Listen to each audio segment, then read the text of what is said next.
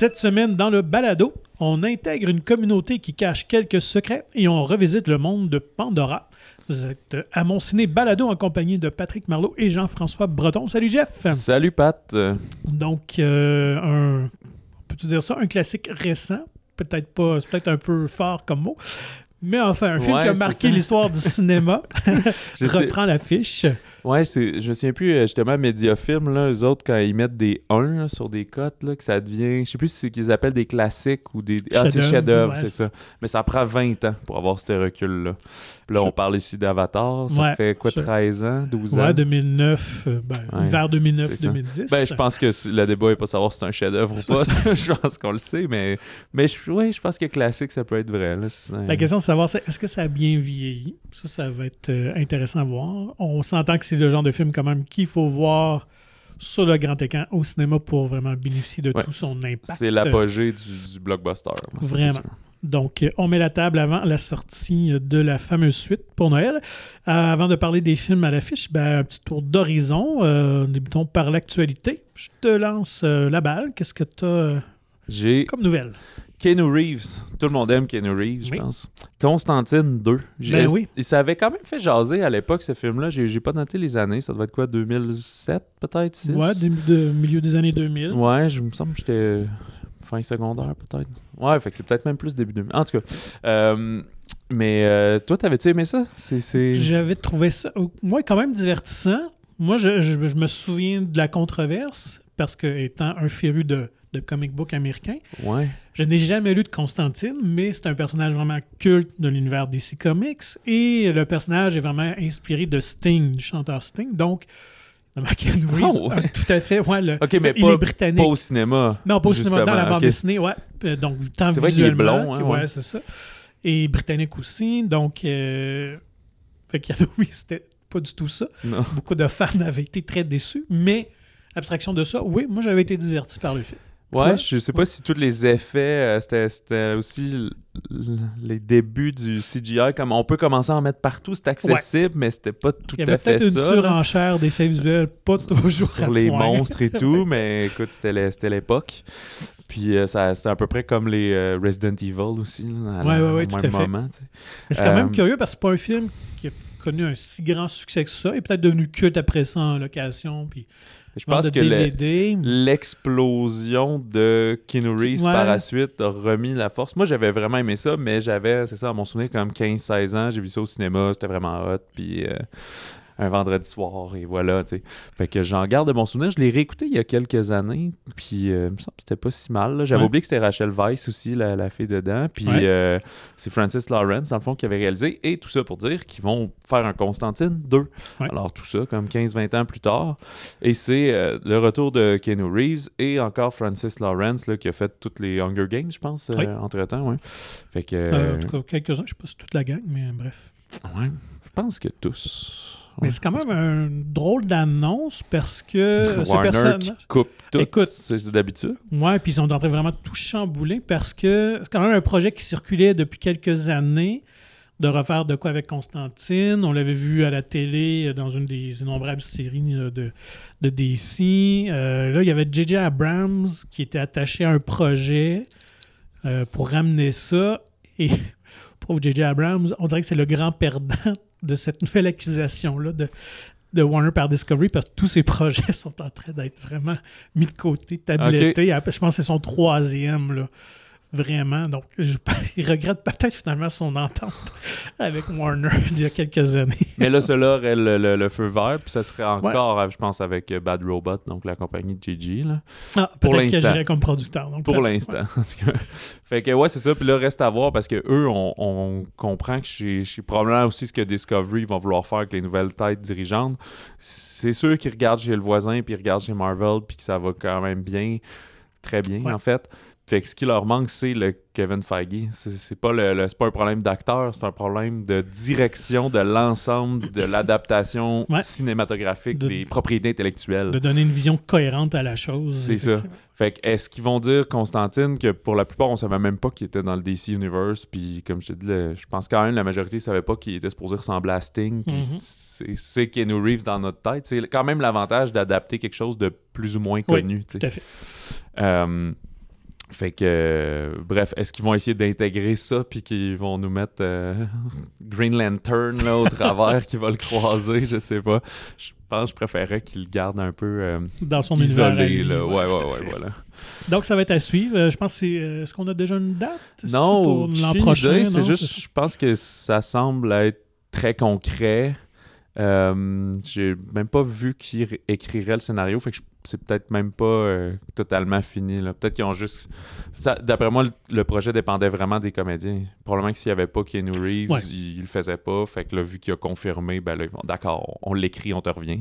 Très bien. Euh, si on parle d'une autre suite qui a été annoncée, un peu surprenante aussi celle-là, euh, il y aurait un nouveau Karate Kid. Donc, euh, est-ce qu'on met un Karate Kid 5 ou 4, tout dépendant euh, où on se situe?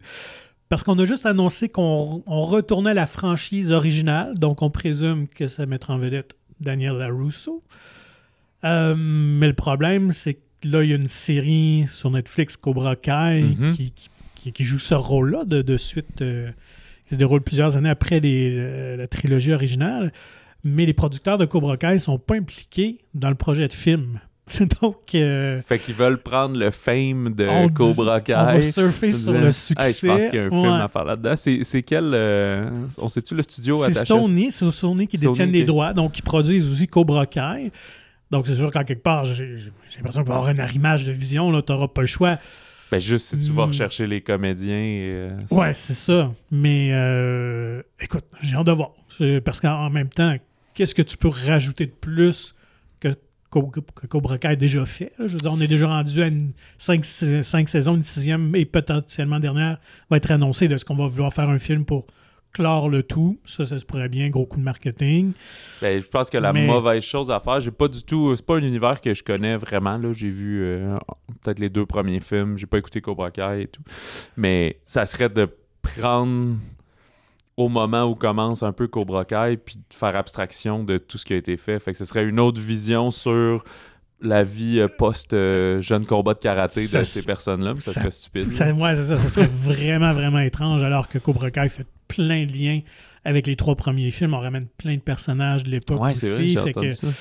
Euh, en tout cas, curieux, j'ai hâte de voir. Euh, donnons la chance aux coureurs, mais est-ce que les gens, après avoir suivi pendant plusieurs saisons euh, les aventures de, de Larousseau Johnny Lawrence au petit écran, vont vouloir aller au grand écran? Mais est-ce qu'ils ont confirmé les- le retour des comédiens, Ralph euh, non, c'est ça. C'était très cryptique comme, euh, comme annonce. Donc, euh, Surtout qu'eux, ils ont réussi. j'ou- J'oublie leur. Ralph Macchio, c'était le, le- Daniel Larousseau. Daniel Larusso, Ouais. puis l'autre, son. William Zabka. Zabka, c'est ça. Ben lui, tu sais, son sa popularité et surtout juste aussi le fait de pouvoir jouer un rôle au cinéma, on le voyait plus tant que ça. Fait Effectivement. tellement explosé, fait que je pense pas qu'il va signer sur n'importe quoi. euh, quelque chose qui ne respecterait pas tout ce qu'il est en train de faire. là, Ben, euh, tout à fait. Surtout qu'on sait que ça a été. euh, Il y a eu plusieurs idées de suite de faire un nouveau film pendant plusieurs années et ils ont toujours résisté jusqu'à temps qu'ils trouvent la bonne formule, les deux. Donc, euh, tant Zabka que Macho voulaient vraiment euh, que, le, que le projet soit intéressant euh, et qu'il vale la peine. Alors, donc, effectivement, je pense pas qu'ils, s'ils sont dans le projet, qu'ils vont signer un chèque en blanc puis on va faire ce qu'on veut. Donc, en tout cas, T'es sûr que c'est pas une suite au fils du film à, du fils à Will Smith là?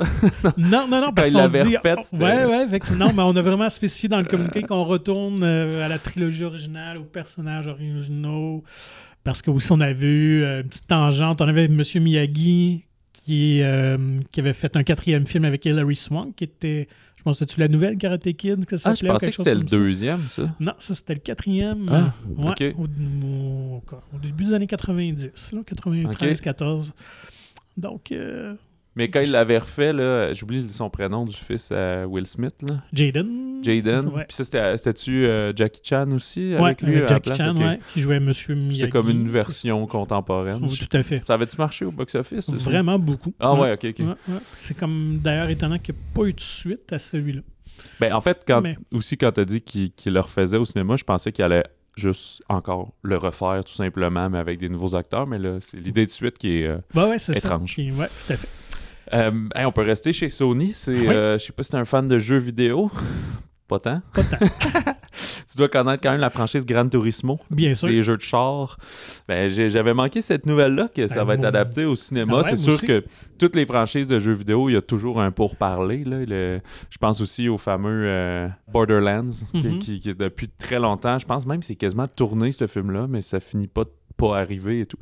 Mais bref, dans le cas de Gran Turismo, il avait déjà confirmé euh, David Harbour, mais là, Orlando Bloom s'est ajouté au casting. Fait que je pense qu'on est dans le gros blockbuster. On va chercher des noms établis pour faire des, des protagonistes et des antagonistes. J'ai plus l'impression qu'on va suivre quelqu'un peut-être de plus jeune que ces deux gars-là. là. Je pense juste qu'ils vont être au générique. Mais c'est Neil Blomkamp, Blomkamp pardon, de District 9 qui, qui va être attaché à ça. C'est Sony qui a les droits, puis ça vient de la PlayStation et tout. Euh, on veut déjà une sortie pour août 2023. Fait que, donc, pas ce... Ben, l'été qui s'en vient Ben oui, finalement. ben oui. Fait que je crois que le tournage va avoir lieu euh, plus, tôt, plus tôt que tard. Que ça doit s'en venir. Au scénario, c'est, je pense que c'est déjà écrit ou on est en train de compléter ça. C'est Jason Hall qui, qui est derrière American Sniper, puis Zach Balin qui est derrière euh, King Richard plus récemment, quand on parlait de Will Smith. Fait que euh, pour un film que en pitch, ça a l'air d'être un peu une cochonnerie, mais c'est vraiment des gros noms qui Ouais, sont attachés de- à ça. Beaucoup de talent attaché. Ouais. euh, Fait que euh, Est-ce que, est-ce que ça sera le premier bon film euh, tiré d'un Ouais, jeu vidéo? ben, tu sais, puis Sony ont fait aussi Uncharted. Ouais. je, je sais pas s'ils ont confirmé. Je pense qu'ils allaient faire Uncharted 2. Ils allaient continuer un peu.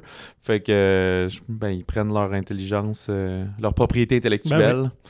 Vu qu'ils n'ont pas de dessin animé, finalement, ils prennent leur jeu vidéo. Que, euh, écoute, si ça marche et que tout le monde est content, tant mieux. J'avoue que ça va. C'est drôle parce que il- le prochain. Il va avoir un Rapide et Dangereux aussi. Au, Ouais. euh, Là, c'est plus exactement la même chose. Rapide et Dangereux et plus un film de course de char, même s'il y a plein d'autos euh, du début jusqu'à la fin. là. Mais ça, je pense que c'est plus au début de l'été. Puis là, tu aurais Gran Turismo. euh.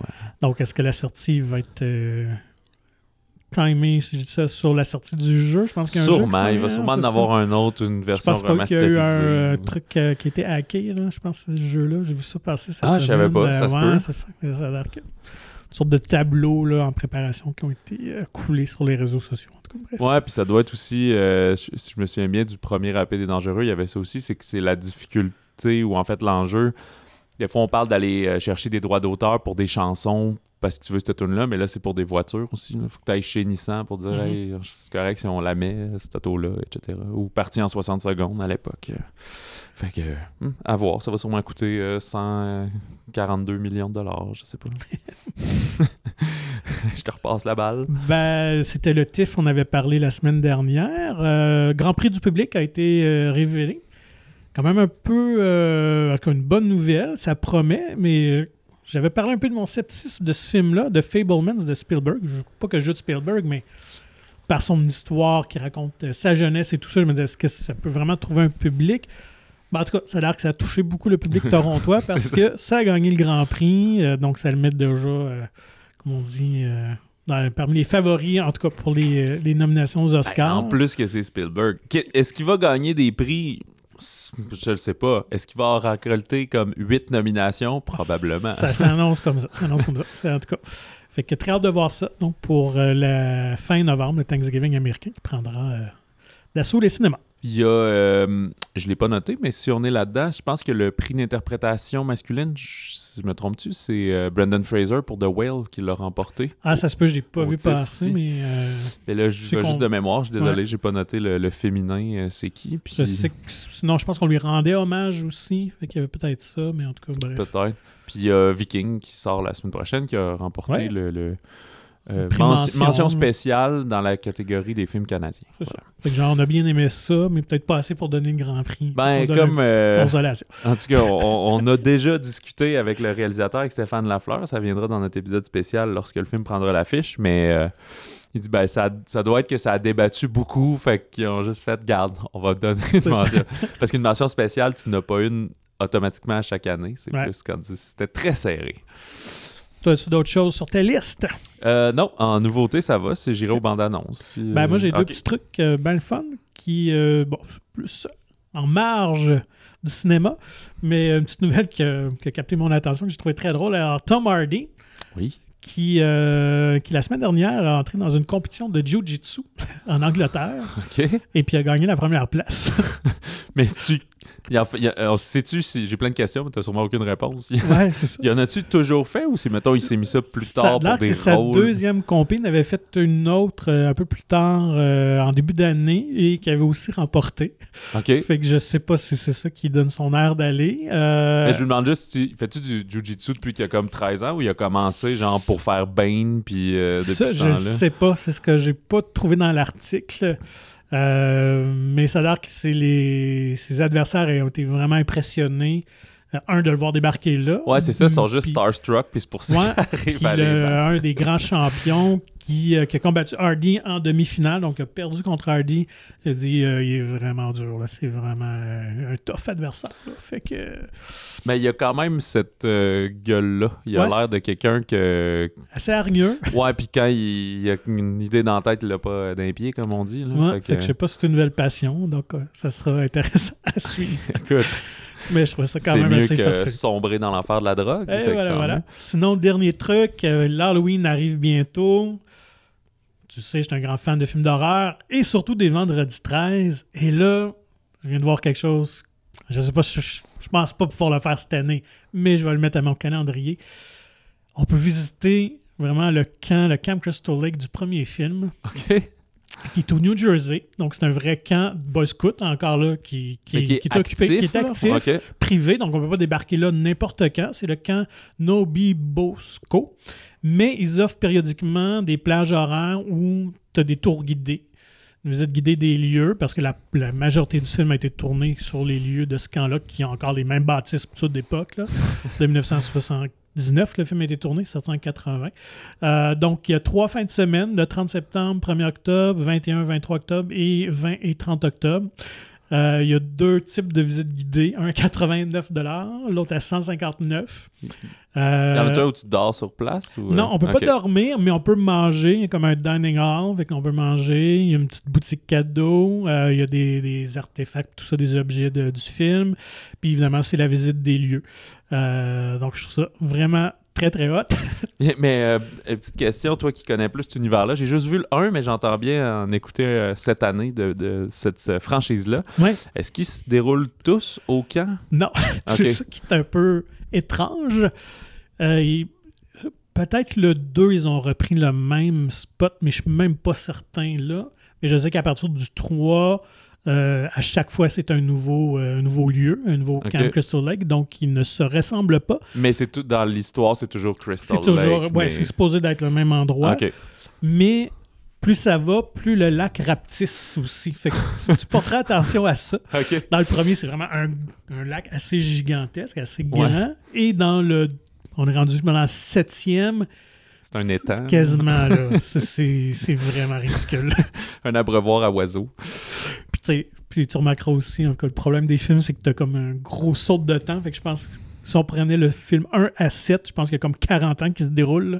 Ça n'a aucun sens. Il n'y a aucune logique de continuité. Mais bref, pour les amateurs qui veulent voir ça, allez taper voir ça. Vous pouvez aller voir les images. Puis ça, c'est le. Je pense que c'est quand même Crystal Tour, quelque chose comme ça, à Hardwick, au New Jersey. Donc, euh, il y en avait cet été. Puis tout ce que j'ai. Je suis allé voir le site. ça. Il disait que toutes les des dates de cet été avaient été sold out. Puis même là, il y en a beaucoup là, qui ne reste plus beaucoup de billets. là. Ils disent là, moins de 10 billets, des affaires de même. Donc, ça a l'air vraiment pogné. Mais est-ce que c'est nouveau, les visites, ou c'est juste que tu viens de découvrir Je viens ça? de découvrir ça. Moi, je Mais- pense que ça, ça datait déjà de quelques années. Puis là, ce que j'ai cru comprendre, c'est que pendant la pandémie, il n'y en a pas eu. Puis là, c'est la première année qui réouvre là, ces, ces visites-là. Donc, euh, vraiment très L'an prochain, tu te bookes ça Écoute, déjà? le sachant, oh oui, sachant d'avance, moi, je vais surveiller ça attentivement. Puis aller voir une game des Devils euh, dans le même coin? Ouais, ben, j'irais peut-être plus l'été. Même bien que l'automne, c'est. Ouais, mais ok, mais il y a des visites l'été Ouais, aussi? c'est ça, ouais, Ah, c'est juste là, c'est celle d'Halloween doit avoir un petit plus. un Ben, il y a des, des visites guidées à la noirceur, à la lampe de ça. poche. C'est sûr que quelqu'un te fait peur, là. Sûrement, là. Bon. Euh, ben écoute, en parlant de faire peur, euh, M. Night Shyamalan vient de dévoiler la bande-annonce de son prochain film, Knock at the Cabin. Le film d'horreur sortira pas cet Halloween-ci, mais c'est c'est comme la période où soit c'est des films d'horreur, soit c'est des bandes annonces de films d'horreur qui Ouais. vont sortir plus tard. C'est pour le 3 février. Fait Mais que- lui, il est comme rendu Monsieur Février, hein, beaucoup de ses films. euh, Ouais, ben, le là, dernier, c'était l'été, ouais, par exemple. Par le dernier, mais, Mais oui, ça se peut, euh, effectivement. Ben, surtout si tu fais un peu de l'horreur, ils doivent juste. Ça dépend du budget, j'imagine, ou des attentes qu'ils ont, mais il y a certaines périodes. Tu sais, on sort pas un film d'horreur en novembre, il est trop Ouais. tard. Mm. Fait que, euh, bref. Euh, Knock at the Cabin avec Dave Bautista, mais aussi Rupert Grint, que j'ai même plus ou moins reconnu dans la bande-annonce. Il ressemble à, mais pas tout à fait. comme pas ça. sûr. Hein? Ouais, c'est ça, avec une petite barbe euh, d'une couple de jours. Euh, on n'en sait pas trop. On a de, de- un- une petite famille qui viennent à leur, euh, leur cabine, leur petit shack dans le bois. Puis ils passent du bon temps, mais là, la jeune fillette voit un, un homme au loin, Bautista, qui s'approche, puis il dit Hey, j'ai vraiment, je suis désolé, mais j'ai quelque chose à faire, il faut. Puis on comprend qu'ils vont réussir à entrer dans le chalet, puis leur dire c'est super important ce qu'on va faire aujourd'hui, c'est pour prévenir l'apocalypse. Puis c'est un peu la fin Ouais. de la bande-annonce comme ça. Fait qu'il y a une espèce de quatre illuminés qui ont eu les mêmes visions. Fait qu'on va On voir. joue sur le mythe, la notion des quatre chevaliers d'Apocalypse. Ah, D'ailleurs, ben, même vrai, avant ouais. même qu'il prononce le mot, j'en voyais quatre, je me suis dit, ah, connaissant Shyamalan, il va sûrement les jouer là-dedans. Euh, C'est basé sur un roman que je connaissais pas, euh, de l'auteur, euh, attends, je l'ai noté ici, de Paul Tremblay. Paul Tremblay, qui est probablement américain, Ouais. on s'entend. Mais euh, je vais aller fouiller un petit peu plus là-dessus. Je ne sais pas de quelle année et tout ça. Mais euh, donc, c'est sûr que Shyamalan va sûrement amener sa propre twist Ouais. Ben, je pense qu'on va avoir un. C'est ça, une espèce de tension tout le long de sont-tu fin, sont-tu pas fin, puis euh, finalement de qu'est-ce qui se passe pour vrai? Mais de ce que je comprends, je pense, je pense que c'est dans la bande-annonce, j'ai peut-être lu, c'est que un des trois membres, donc il y a deux pères et la, la fillette, Ouais. un d'eux doivent être tués par les deux autres, finalement. Qu'ils vont devoir choisir lequel va être sacrifié. Donc, euh, Ouais, tortureux, quasiment un genre de funny games dans le bois. ouais, ouais, ouais. Euh, sort of. Et dans une note beaucoup plus légère, la, la bande-annonce, on avait eu un teaser, mais là, la bande-annonce de Strange World, Ouais. ou en français Avalonia, un monde étrange, de Disney. Fait que ce Mhm. n'est pas un Pixar, mais un Disney. Fait que leur, leur prochain depuis Encanto. Et ça, c'est pour le Thanksgiving américain. Fait que le 23 novembre, euh, on est vraiment dans l'aventure, style... euh, Jules Verne, tout ça. Ouais, exactement. Là, un monde qui se peut pas, puis dans des relations père-fils. Fait qu'un un, genre de fils qui a perdu son père, qui est maintenant père lui-même, qui vient avec son fils. Fait que donc quelqu'un de mettons 40 ans avec son, son garçon, ou genre 30 ans, trentaine d'années avec son gars de comme 15 ans. Puis finalement, ils vont peut-être découvrir son père qui a disparu, qui est coincé Mhm. dans cet univers-là, qui ressemble un peu à aussi la, la Quantumania là, dans Ant-Man, Ouais, ouais, là, ouais. quand il va dans le monde euh, tout petit, tout petit, là, avec des genres de micro-organismes. Fait que je sais pas trop où est-ce qu'ils sont et comment ils se rendent là. Fait que... Puis bien sûr, ben, il y a toujours la petite euh, créature cute ou le personnage Ouais. dont on va vendre le, des le- peluches et le, des le figurines. faux animal, un Ouais, peu. c'est ça. Ouais. On connaît la recette Disney, mais ça. ça fonctionne bien. C'est pas un chat, mais c'est comme un chat. Fait que, voilà. Euh, plusieurs nouveautés cette semaine. Euh, j'en, ai vu un peu plus que toi. Fait Mhm. Mais il y en a un qu'on a vu tous les deux, assurément. Et c'est le, le nouveau suspense euh, d'horreur, un peu, ouais, de Don't Worry Darling, Ne t'inquiète pas chérie, au Québec. Un film de Olivia Wilde. Ça met en scène Florence Pugh, qu'on a vu plus récemment dans. Ben, était dans Midsommar, Ouais. et mais aussi la, la nouvelle Black Widow. Mhm. Harry Styles, qui est son premier grand rôle au cinéma, qui est surtout un chanteur populaire, et Olivia Wilde est dans le film elle-même, et Chris Pine en une espèce de presque. Leader charismatique. Ouais, j'allais dire un quasiment de secte Ouais, un ouais, peu, ouais. là, que, que c'est un peu louche. Alors qu'est-ce qu'on est? On suit principalement le personnage de Florence Pugh, qui est une femme au foyer dans des années 50 aux États-Unis, dans une espèce de banlieue typique euh, californienne, un peu, où il a l'air de faire très chaud, mais on est plus au milieu du désert, euh, qui vit avec son mari dans cette communauté expérimentale très euh, utopique, là, qui, est, qui est un peu à la, la, la Pleasantville, ou euh, Stepford Wives. Stepford Wives, exactement. ouais. et là, la vie va bon train, son mari va travailler, elle fait des tâches domestiques, euh, tout le monde boit beaucoup d'alcool et a du plaisir, beaucoup de plaisir charnel aussi. Mais soudainement, elle commence à quand même s'inquiéter du fait qu'elle ne sait pas ce que c'est quoi le travail que son mari fait, qui génère parfois des tremblements de terre, des choses comme ça. Puis euh, de plus en plus, elle va trouver des, des- des indices weird qui l'amènent à penser que, que, justement, là, ce, ce leader-là et tout cache des secrets troublants. Voilà. Mhm. fait qu'une espèce de grosse montée dramatique pour arriver à savoir si tu vrai, si tu pas vrai, tu folle et tu pas folle. là. Voilà. Donc, c'est un film qui a fait couler beaucoup d'encre depuis euh, la, la sortie de la première euh, bande-annonce où on Oui. voyait Harry Styles euh, donner du plaisir à Florence Pugh. Oui, plaisir oral. Euh, donc, on était très curieux de, de voir ce film-là. Non, euh, on se cachera pas, là, les critiques étaient quand même assez mitigées. Ouais, je pense Euh, qu'on est dans le, le- le tout ou rien, là. Ouais, puis c'est avec ce genre de film-là, à Punch, tout repose sur ça. Je dois avouer que je pense que les deux, on était déjoués, on ne s'attendait pas du tout au, euh, au fameux revirement. Ouais. Ben, Dans tu, les tu le sais qu'il va y avoir un revirement, mais on a On été rien, satisfait de ce qu'on Oui. a reçu. Mais c'est un film à demi-teinte, donc il y a de très bonnes choses. Esthétiquement, c'est vraiment un très beau film. Euh, D'ailleurs, j'étais curieux de voir où ils ont tourné, parce que cette petite communauté-là, j'étais curieux. Je ne pouvais pas concevoir qu'ils avaient construit tout ça. Donc, ça a été tourné vraiment à Palm Springs, dans le désert californien, dont tu le mentionnais. Donc, euh, donc la direction photo, tout ça. euh, il y a vraiment un très très bon travail. Les comédiens, euh, moi j'ai beaucoup adoré. Florence Pugh porte le film sur ses épaules avec euh, Ouais. succès. Moi, le gros bémol, ça demeure le scénario qui. C'est comme si on a de très bonnes idées, on a trop de bonnes idées ou de- d'images de- de- intéressantes, mais qui vont pas toujours l'un avec l'autre. C'est comme si on a construit peut-être une histoire alentour de ça. Ouais, de trucs, Qui- d'événements qu'on voulait mettre en scène. Fait qu'on a pris des petits détours pour les, les, mais y a les mettre. de choses qui sont pas justifiées, qui a pas de, de raison nécessairement d'être, tes enlèves, ça changerait rien. Fait que moi, comme en sortant, j'ai comme lancé ça comme ça. L'impression que j'avais, c'était et Olivia Wilde est réalisatrice. Je pense qu'elle a vu Midsommar, elle a tellement trippé là-dessus qu'elle voulait faire un genre de film dans le même esthétisme, de jour très chaud, très, très blanc, les couleurs et tout ça, mais donner des airs creepy, parce que tant dans la musique aussi, Mhm.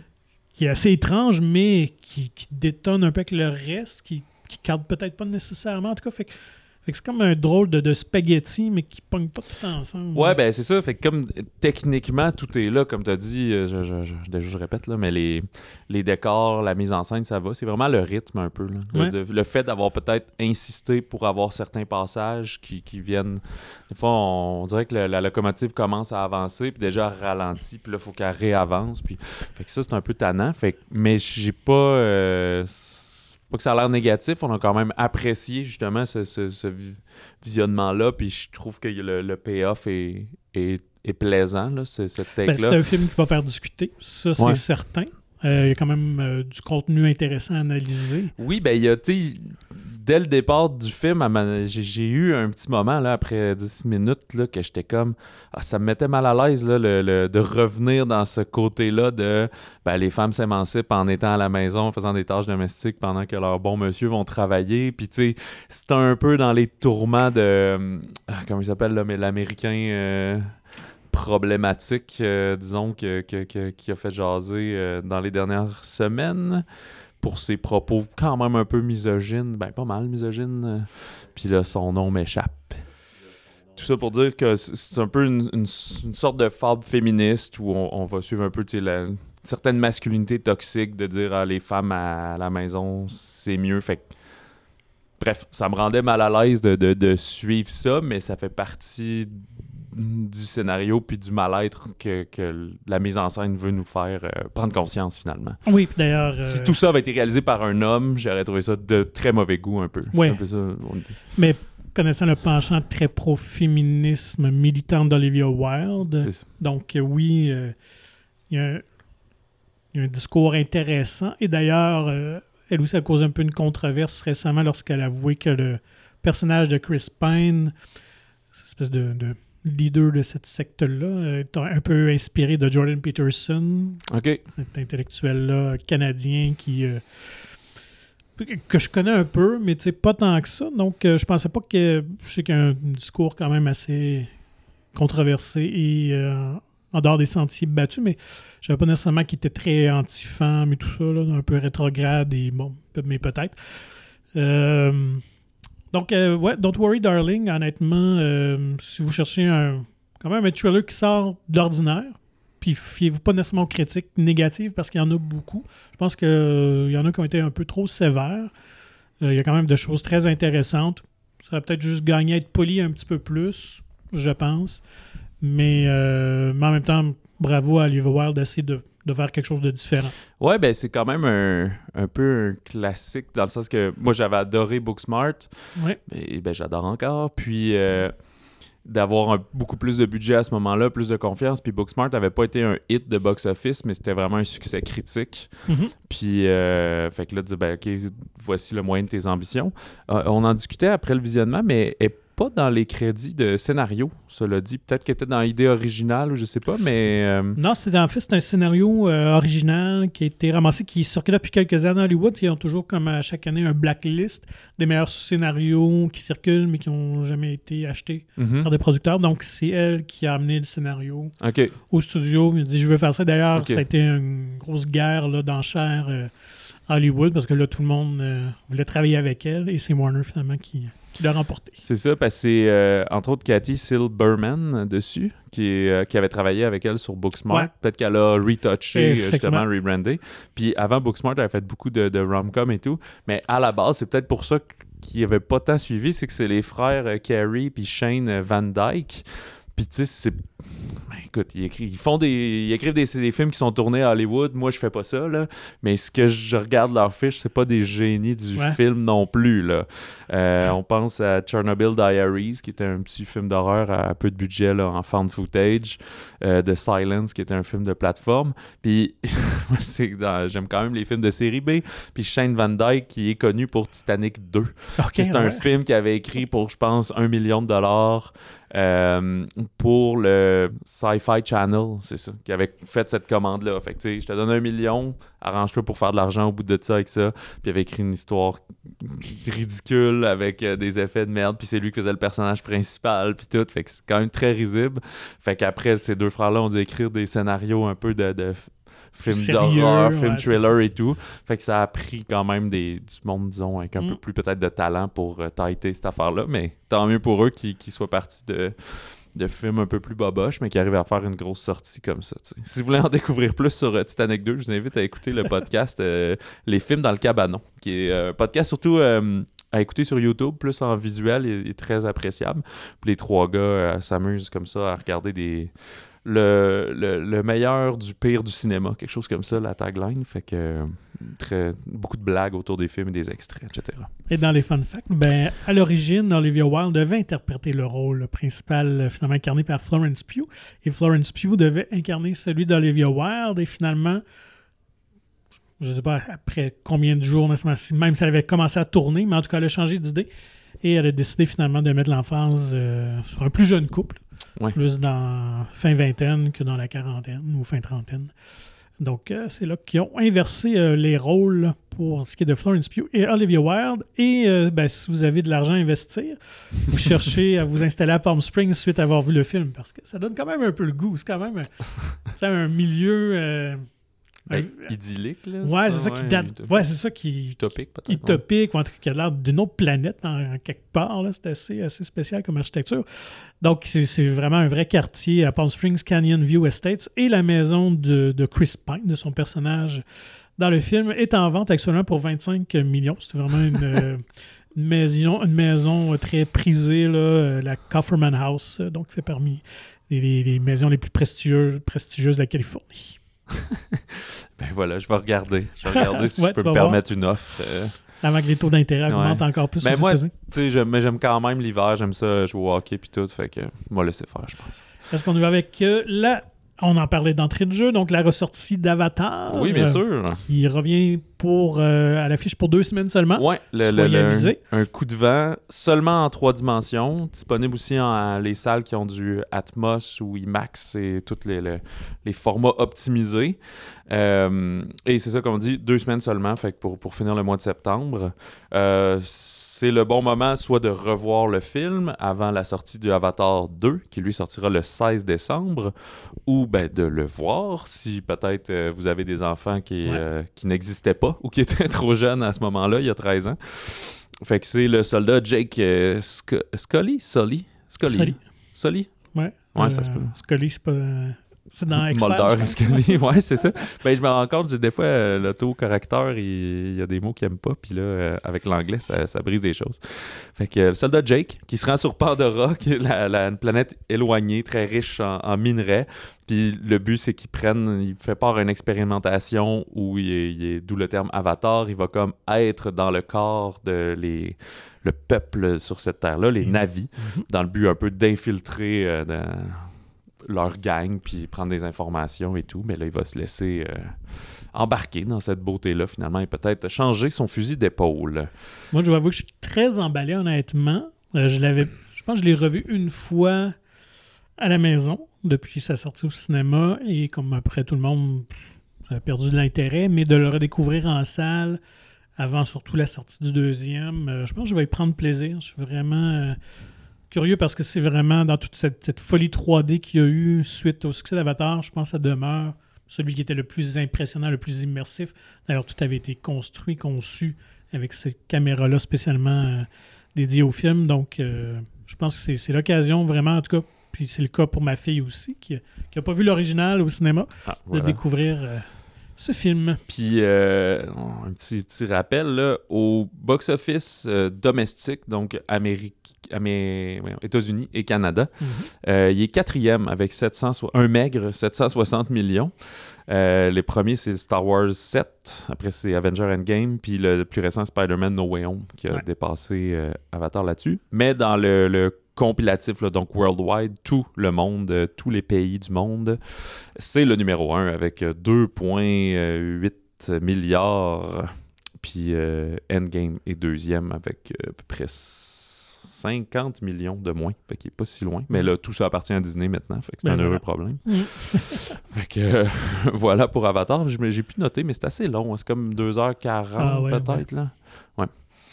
Euh, dans les autres sorties, que, comme je dis, il y en a que j'ai vu, il y en a qu'on a vu les deux, il y en a qu'on n'a pas vu personne.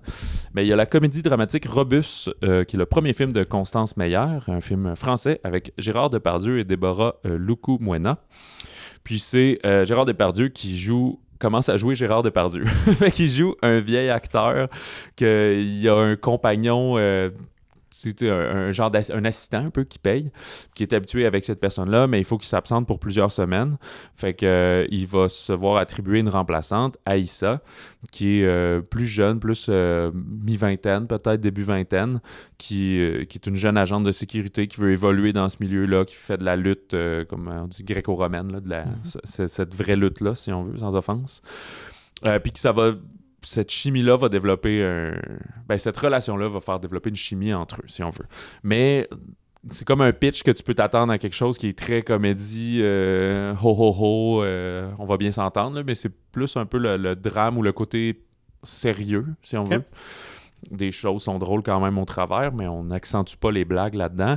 C'est que ça fait deux personnalités très opposées, comme elle, ben, qui est une jeune femme noire, que, anonyme, modeste, mais qui est très empathique. Puis lui, ben, c'est le vieux monsieur blanc, riche, très bourru. Euh, c'est pour ça que ça fait euh, égoïste, qui fait très dépardieu de, de ce qu'on connaît de lui. Donc, c'est le choc des générations. Ouais, exact. Ça, Puis dans la, ma- dans la mise en scène, il y, a, il y a un regard intéressant sur vraiment le corps puis la peau. Il y a beaucoup de gros plans là-dessus, autant pour tu vois, une personne plus jeune, un plus vieux, les deux sont en chair quand même. Fait que très intéressant dans, dans cette forme-là, mais c'est pas un récit très très rythmé. C'est pas le body cop euh, traditionnel. J'ai vu aussi le, le- le super beau euh, de- de- genre de, de biopic, là, biographique un peu, Moon Age Daydream sur euh, ben, la vie de David Bowie. Mais ce n'est pas le documentaire euh, traditionnel. là. Fait que c'est pas on- des intervenants filmés euh, devant un fond flou qui parlent de comment David Bowie a influencé leur propre art à eux. Là Mhm. qu'on pourrait voir Dave Grohl parce qu'il est dans tous les documentaires musicaux, mettons. Là. C'est vraiment bah, fait avec des images d'archives, des trucs inédits qu'ils ont retrouvés. Fait que c'est tout le temps une narration de David Bowie. Ok. T'entends jamais la question, mais c'est juste ses réponses. Et on suit l'évolution du début de sa carrière jusqu'à son décès. Euh, sur des images d'archives, il va y avoir des chansons en concert qu'on va entendre au complet. Fait qu'on va voir cette évolution-là sans mettre d'année nécessairement, mais à un moment donné, Ah, là, je suis rendu énième album, euh, comment j'ai changé, ça- comment il mature au travers de ça, comment il se sent un peu dans, ce- genre de solitude et un peu cette pression-là et tout, qui lui est un artiste très créatif, ben, était très créatif et dans plusieurs sphères également, mais on le voit toucher plus à, la peinture, ce besoin de créer là et tout. C'est euh, Brett Morgan qui a fait ce film, qui est une espèce de travail de cinq ans de production pour trouver, puis monter, puis euh, rythmer le tout. Il, est derrière Cobain euh, Montage of Heck, que j'avais jamais vu en fait, malheureusement, mais je vais vraiment regarder ça. Et euh, il avait fait un film aussi en 2007 sur euh, Jane Goodall, là, elle qui avait travaillé beaucoup avec les chimpanzés. là. Ouais. Euh, la, la- comment ça, biologiste peut-être. euh, fait que c'est vraiment visuellement éclaté là, quand on dit euh, expérience cinématographique. Là, c'est- là, c'est vraiment le cas. euh, style kaléidoscope, là, beaucoup d'images qui tournent, qui explosent. Euh, petit bémol au film, ça dure 2h20. Euh, moi, je suis quelqu'un qui connaissait pas vraiment Bowie. Là. Je connais quatre tunes, puis c'est pas mal ça. Là. Donc, Ça est-ce que c'est accessible? Ouais, ça. ben, je l'ai trouvé un peu long pour ça. C'est pas le, le film qui va te permettre de connaître sa vie comme lire un- une grosse biographie, mettons. Mhm. Mais pour comprendre, je pense, l'impact un peu qu'il a eu, puis la créativité qui l'habitait, je pense que c'est un vrai bel hommage en ce sens-là. Puis euh, Morgan insère aussi, à donné, j'étais là, on dirait Johnny Mnemonic, là, de Keanu Reeves, justement. Puis j'ai vu d'un crédit à la fin, ouais, tu sais, puis il a pas joué dans ce film-là. Bah oui, c'est juste à cette période-là, dans sa création de montage, quand il met l'espèce de visière, puis tout, il trouvait que ça fitait. Fait qu'il y a plein de choses externes comme ça qui sont allés, euh, qui sont allés chercher. Fait que euh, je crois que c'est comme une grosse expérience. Puis c'est aussi au IMAX, puis ben, pas en 3D, là, mais euh, ben, si les IMAX sont pas juste affairés avec Avatar, puis qu'ils ont un peu de temps pour euh, Moon Age Daydream, euh, que je recommande également. Euh, si je change de page, sur moi, il y a le. Ben, tiens, je vais rester dans le, dans le documentaire aussi, qui est un genre un peu différent que j'ai vu 305 Belle Chasse de Maxime Claude Lécuyer. On suit, c'est une usine. Une ancienne usine de pâte Catelli à Montréal, euh, à peu près dans le Myland, qui est, qui est devenue désaffectée avec le temps puis qui s'est transformée en studio d'artistes. Fait qu'on va voir neuf artistes et un peu comme euh, avec Bowie ici, on les voit pas physiquement. C'est juste des narrations hors champ qui répondent à un, ben, un genre de questionnaire. Ils vont parler un peu des mêmes thèmes, mais on parle surtout de leur manière de créer. Et ce qu'on voit à l'écran, c'est chacun leur studio. Puis, Tous des artistes visuels, des euh, peintres ben, ou de suit- tout? Dans, dans la bâtisse, il y avait. euh, j'ai, j'ai pu. euh, j'ai assisté à un QA, fait qu'il y a eu quelques réponses du réalisateur, justement, de Maxime Claude. Mais il y a de tous les artistes visuels, il n'y a pas de musique. Mais là, ce qu'on suit, c'est des peintres. Il s'est comme focusé là-dessus parce qu'il trouvait que d'une réponse à l'autre, ça permettait d'avoir plus de cohérence dans, Mhm. le, dans le documentaire. Puis c'est fascinant comment tu vois qu'ils ont des studios puis des manières de travailler complètement différentes. Il y en a qui vont rentrer puis dire, moi, quand j'y vais pas souvent, mais quand j'y vais, je travaille pendant 12 heures non-stop, 3 jours en ligne. Puis il y en a d'autres, c'est comme, non, moi, c'est 4 heures à tous les jours. Euh, dès que je touche à quoi que ce soit, il faut que je sois là. D'autres qui vont dire, non, c'est juste la création, toute mon, mon idéation, il faut que je chez moi, faut que je à l'extérieur. Fait que c'est très contemplatif. C'est une caméra un peu quasiment euh, volante, aérienne. Là, au début, quand on se promène dans les corridors, ça fait penser à des... Il y avait un vieux jeu de. PC d'enquête. Tu étais sur une île là, euh, dans les années 90. Il fallait que tu résoutes des puzzles. là. Mais en tout cas, n'importe quel jeu de, de first person, mettons, où tu te promènes dans les corridors, rentres dans le studio. Ils ont tous uniques. Il y en a qui sont clean, clean, clean. D'autres que tu vois qui il met sa peinture en canne là, sur le plancher. Puis il n'y en a pas de problème. Puis après, plus il parle, tu te rends compte OK, il est vraiment. C'est un ancien punk qui, qui est rendu bouddhiste. Puis etc. Fait que euh, c'est fascinant. Puis le film va évoluer euh, euh, aussi, tu sais, dans le rythme, si vous l'écoutez peut-être, euh, la première présentation, on enchaîne vraiment les neuf. Puis après, au mesure que les, les thèmes puis les questions varient, là, t'as pas toujours les neuf réponses. Là, fait que ça crée plus de dynamisme, puis Mhm. ça va alterner d'un à l'autre. Fait que, euh, bref, puis comme ça leur permet aux artistes de parler de leur démarche, alors que d'habitude, quand on les entend, si vous suivez des, artistes visuels, puis ils vont parler de la collection. Ah, aujourd'hui, je suis là, voici ce qui a influencé de telle manière euh, l'œuvre que la, la collection que je vous présente aujourd'hui, si on veut, cette exposition-là. Mais là, ils parlent de juste en général ou que- qu'est-ce qu'ils font post-collection, ils prennent ça un break ou ils retournent travailler ou etc. Fait que euh, super intéressant. Euh, pour ça, il y a euh, la comédie dramatique Rumba la vie de et avec Franck Dubosc. C'est sa deuxième réalisation. Il avait fait Tout le monde debout il y a quelques années où il Mhm. faisait semblant d'être handicapé pour séduire une jeune dame. Ici, il est un chauffeur de bus scolaire qui a abandonné sa femme femme puis son enfant il y a 20 ans environ, mais là, qui va s'inscrire incognito au cours de danse que donne sa fille dans l'espoir de pouvoir reprendre contact euh, avec elle. Fait que, euh, as-tu quelques mots sur le film? Ben, moi, je vais juste dire, je vais faire une confession. Oui. C'est entre moi et toi. Euh, comme un plaisir coupable pour les films de Franck Dubosc. On écoute ça souvent en famille, c'est comédie. Très léger, sans prétention, mais euh, c'est agréable. Puis euh, écoute, euh, ma fille, ça le fait bien rire. Donc, Ben, c'est sûr qu'il y a une certaine popularité, sinon il en, il en- ferait plus, Ben, puis il ne serait pas devenu l'hu- l'humoriste et la personnalité qu'il est, la vedette. Fait que euh, ici aussi, on est dans des personnages en- attendrissants, mais quand même un peu stéréotypés, Ouais, qui ouais. vont évoluer au fil de leur rencontre. C'est sûr que des fois, des grosses cassures entre euh, comédie puis drame, là, qui sont des fois peu subtiles, puis qui vont peut-être un peu euh, annuler un peu de l'effet dramatique au profit de la comédie. Là. Fait que c'est toujours cette, euh, cette mince ligne difficile. Souvent, les comédies dramatiques, tu vas soit avoir un début comique puis une fin plus dramatique, ou d'autres qui vont être constamment en Mhm. train de, de- de peut-être pas trop savoir sur quel pied danser. Fait qu'on traite beaucoup de la relation père-fille, là, mais dans des les zones assez standards que- qui ont déjà été travaillées au cinéma. Mais comme euh, tu dis, si vous avez un coup de cœur pour euh, l'humour et Voilà. la, la personne sympathique qui est Franck Dubosc, eh coup bien... de cœur, j'irais peut-être pas jusqu'à Bon, mais, mot-là. ben, coup, ouais, Si coup de cœur, c'est fort, mais... euh, On apprécie. un, petit, un petit wink, un petit clin d'œil. Et euh, finalement, le, le dernier que l'on n'a pas vu ni l'un ni l'autre, mais que, que j'en- j'entends bien aller voir, puis c'est le Ouais. documentaire Printemps éternel. Euh, on avait parlé il y a quelques semaines, ça a été annoncé quasiment sans tambour ni trompette que c'est le film qui va représenter le Canada aux Oscars. C'est un documentaire euh, canadien, donc, mais qui se passe, déroule en Chine. C'est sur le, piratage des ondes de télévision chinoises par le mouvement spirituel Falun Gong en mars 2002, puis qui s'est raconté et illustré par le BDiste euh, Dax Young. Fait que c'est une alternance entre euh, des, des prises de vue réelles de lui qui dessine puis qui explique son cheminement, puis les reconstitutions sont faites en animation. Euh, je ne saurais pas assez comment qualifier ce genre d'animation-là, mais de juste ce qu'on voit dans la bande-annonce, c'est très beau, très esthétique, à une certaine profondeur de champ, mais sans être de, la 3D. là. Euh, ça, avait été, ça a gagné le prix du public au Hot Docs euh, en 2022, là, récemment. Et bien, ça va représenter le Canada aux Oscars. Fait que, mais je crois que c'est très limité. C'est en version originale mandarin, sous-titré français. C'est même un- comme un distributeur canadien. Là, fait que je, je pense pas que c'est sur beaucoup d'écrans, malheureusement. Mais euh, juste de par son choix versus, tu sais, on, on l'avait mentionné quand on avait parlé du- de, de cette nouvelle-là. Ça fait depuis 2007 que c'est toujours des films québécois, puis Ouais. pas souvent des films canadiens, euh, hors Québec, hors francophonie, qui, qui sont sélectionnés pour aller aux Oscars. Fait que le fait qu'ils surpassent tous ceux qu'on a vus cette année, qui en avaient de très grande qualité, Mhm. comme on disait, c'est pas juste parce que les autres sont pas bons, c'est juste c'est une forme différente de ce qu'on voit d'habitude, fait que ça a plus de chances de se démarquer puis de se rendre plus loin que qu'un énième drame finalement. tu sais.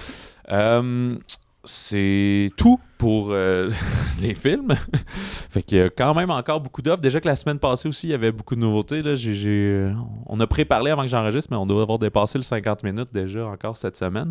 Ah oui, puis la semaine prochaine. Ben, c'est un peu plus... Ah, moi, j'en ai vu 7-8 en, en termes de sortie. Moi, Ah je la non? trouve plus costaud. Non, ouais. Ah ouais, moi je pensais qu'il y avait juste euh, Sourire, Bros, Viking. Euh, Viking, non, il y en a une couple d'autres là, euh, Ok. aussi. euh, ouais, bon, ben, ça, va être un gros, un gros tout programme. dévoilé. On continue les films d'horreur la semaine prochaine avec Smile ou Ouais. Sourire, qui a l'air d'être un peu à la, la... The Ring, un peu, là, que tu as une coupe de jours pour euh, essayer de résoudre ça, sinon ça va t'arriver à toi aussi. Ouais.